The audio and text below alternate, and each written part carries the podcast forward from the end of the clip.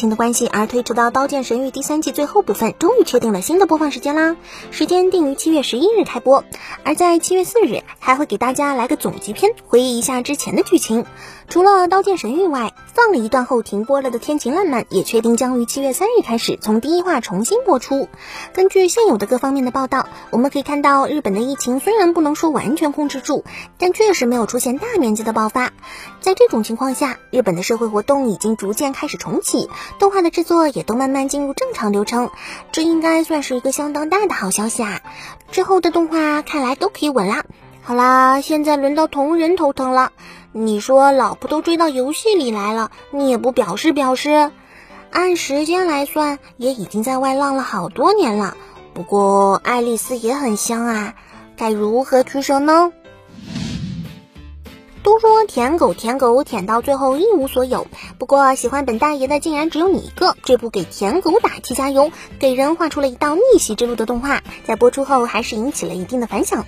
所以本作第一部虽然已经完结，但 OVA 却是随之而来。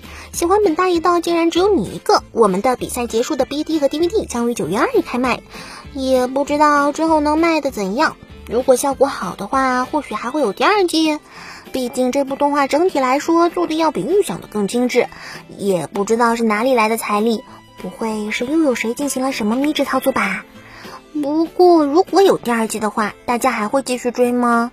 毕竟后来他就已经不能算是舔狗，而变成人生赢家了呀。女生的房间是怎样的？相信这个问题对不少宅迷来说都是一个堪比黎曼假设的难题。每次看到动漫作品里男主得到进入妹子房间的机会，都会让人不由自主的心生羡慕吧。但是这种事情，大家除了羡慕还能做什么呢？最近日本有个网友就想到了一个极致的骚操作：我没有女朋友，但是我有手啊。于是他动手做了一个自己想象中的喜欢架空高中偶像的架空女高中生的房间。哎，这个房间有床有桌有家具，几乎什么都有，甚至连水手服都摆上了。乍一看，的确像是真的一样。嗯，果然求人不如求己，这位小机灵鬼以后就可以天天神游女高中生的闺房啦。嗯，而且还不用被警察抓。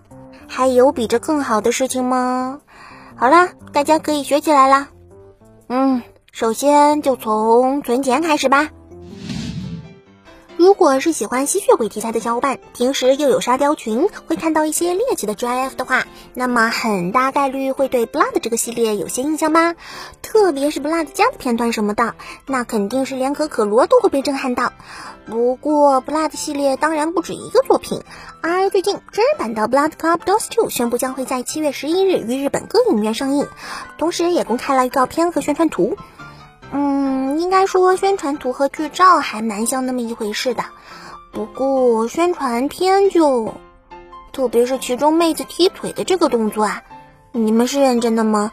这真的是一部讲述地下斗鸡场的动作片吗？现在网剧也不会是这个动作效果了呀，电影的话为什么不去向浪客剑心取点经呢？不知道这个宣传片能够起到什么作用了。除了停播的动画开始陆续重新走上正轨外，最近此前说过的几部动画新作也都放出了更多的新消息。其中押井守的星座动画《布拉德拉普》放出了宣传片，让人得以一窥其真容。然后发现这和刚开始以为的故事完全不一样啊！之前看到那些宣传图的时候，还以为是什么唯美系的吸血鬼故事，结果没想到竟然是这种搞笑作品的感觉。那无厘头的人物和爆笑的展开。反而倒是让人更有兴趣了，要命！另外，《魔法律师事务所》第二季也公开了正式 PV。本作虽然国内关注的人好像不多，但看过的小伙伴表示其实相当不错。嗯，似乎值得去翻出来看一下。毕竟现在新动画也都还没开始嘛，刚好填补这个月的空白呀。